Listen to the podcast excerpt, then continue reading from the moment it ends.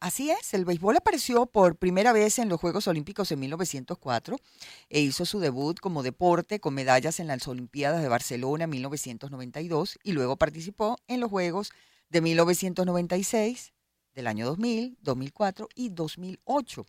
La sesión número 141 del Comité Olímpico Internacional en Mumbai, India, confirmó una propuesta del Comité Organizador de Los Ángeles 2028 y agregó cinco deportes, incluido el béisbol y el softball.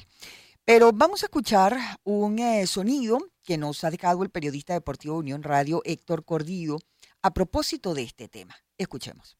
Hola Elvani, hola Unai, un placer saludarlos. Bueno, en referencia al béisbol y los Juegos Olímpicos, esto es una materia que nunca acaba. El béisbol entró en los Juegos Olímpicos de Atlanta porque, claro, los Juegos eran en Estados Unidos Ahí duraron un tiempo, lo volvieron a sacar.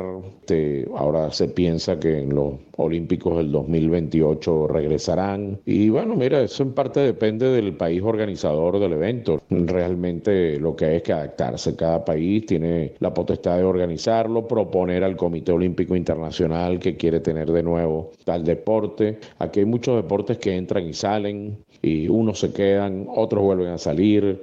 En fin, mira, los Juegos Olímpicos en ese sentido se, se están convirtiendo en algo muy eh, donde el país sede eh, tenga derecho a tener algunos eventos que tal vez puedan ser interesantes e importantes para, para los Juegos. Así que el béisbol creo que le va a tocar esperar un poquito. Yo creo que sí, para el 2028 estará de nuevo de regreso y bueno, eh, recuerda que Lamentablemente el béisbol en los Juegos Olímpicos no puede tener sus mejores atletas allí porque es plena temporada del béisbol de las grandes ligas y seguirá siendo el Clásico Mundial de Béisbol el gran evento del béisbol para el mundo entero. Un abrazo a ambos.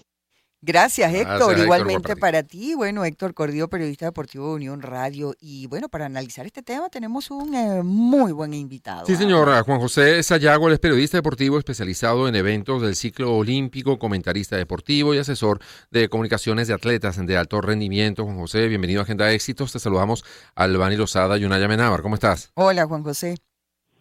Hola, Albani. Hola, Unai. Para mí es un placer, honor conversar con ustedes esta mañana. Igualmente, bueno, con muchas dudas sobre, bueno, ¿por qué ha tenido esta, este comportamiento como errático el béisbol en los Juegos Olímpicos? Hay quien dice, bueno, que el problema es eh, los campos.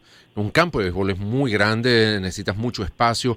Otros alegan el tiempo, bueno, que tendrían que poco menos que empezar las Olimpiadas un, un un mes antes porque cada juego de béisbol puede durar tres horas, tres horas y media y que eso ralentizaría mucho el, el proceso y además que no es un deporte que se juegue como en todas partes, sino que está como muy confinado, pues, sobre todo América y algunos países de, eh, de Asia. Pero bueno, ¿cuáles son los verdaderos motivos que se pudieran estar alegando para este comportamiento tan, ¿sí? tan errático, como decíamos antes, del béisbol en los Juegos Olímpicos?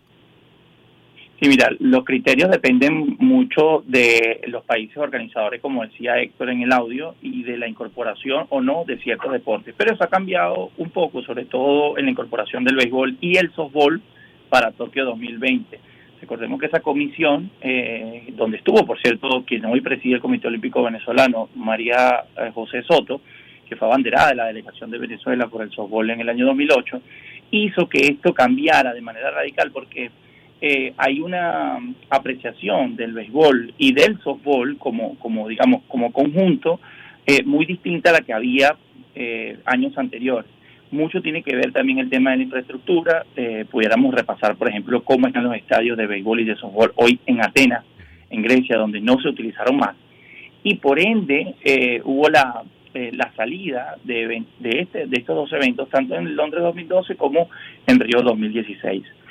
Sin embargo, el éxito del Clásico Mundial pasado en los Estados Unidos, también el éxito reside en la Serie del Caribe en Miami, y la incorporación de atletas de otros países, Israel, Alemania, Brasil, Australia, al béisbol organizado ha permitido que esto cambie de, de, una manera bien exponencial, al punto que hay una propuesta muy seria para Los Ángeles 2028, donde el béisbol y el softball va a regresar para que finalmente puedan participar, por ejemplo, las grandes estrellas de las grandes ligas eh, al tratarse del béisbol en Estados Unidos en los Juegos Olímpicos 2028. Claro que sí. Ahora, ¿qué se sabe si hay garantía de que finalmente se incluya el béisbol como uno de los deportes que siempre estén presentes en, la, en las Olimpiadas, eh, Juan José?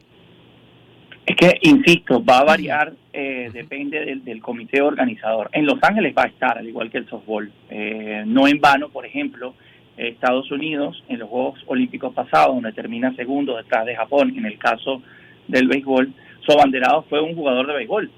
Esto, esto ya nos da a nosotros una, una, una visión de lo importante que es para Estados Unidos este deporte, es más no así para Brisbane, por ejemplo, donde serán los próximos Juegos del 2032.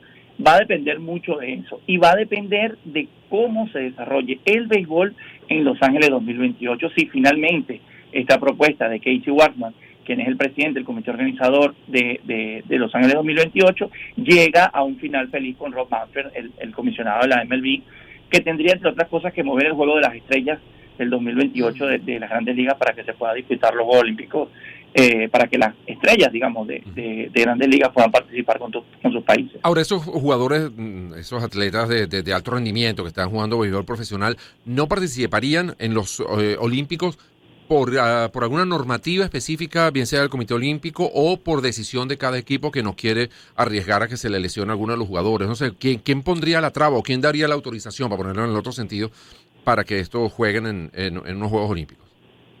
Una y es un poco de todo, porque además lo que te decía, se cruza con el calendario de las grandes ligas, que es lo principal, es el cumplimiento del contrato de cada jugador de grandes ligas que, que, tiene un valor gigante. O sea, imagínense lo que significa, por ejemplo, mover a Shohei Otani, que acaba de firmar, por 700 millones de dólares para que represente a Japón en, en, dos semanas en los Juegos Olímpicos.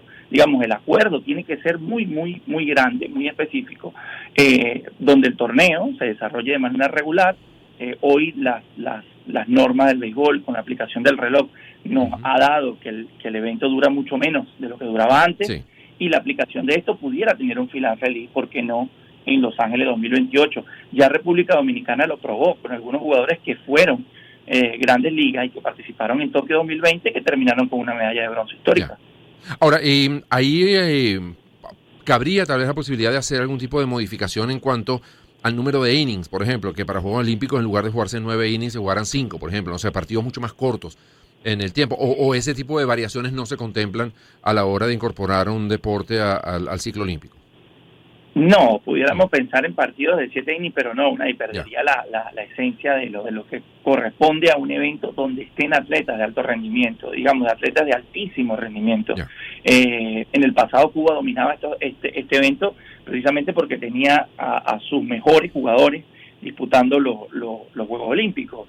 De alguna manera países potencia tipo Japón, tipo Estados Unidos, Venezuela, que quisiera, ¿por qué no?, eh, tener a, una importante representación en este evento y finalmente ganar como deporte de conjunto algo importante, en el caso del béisbol, ¿no?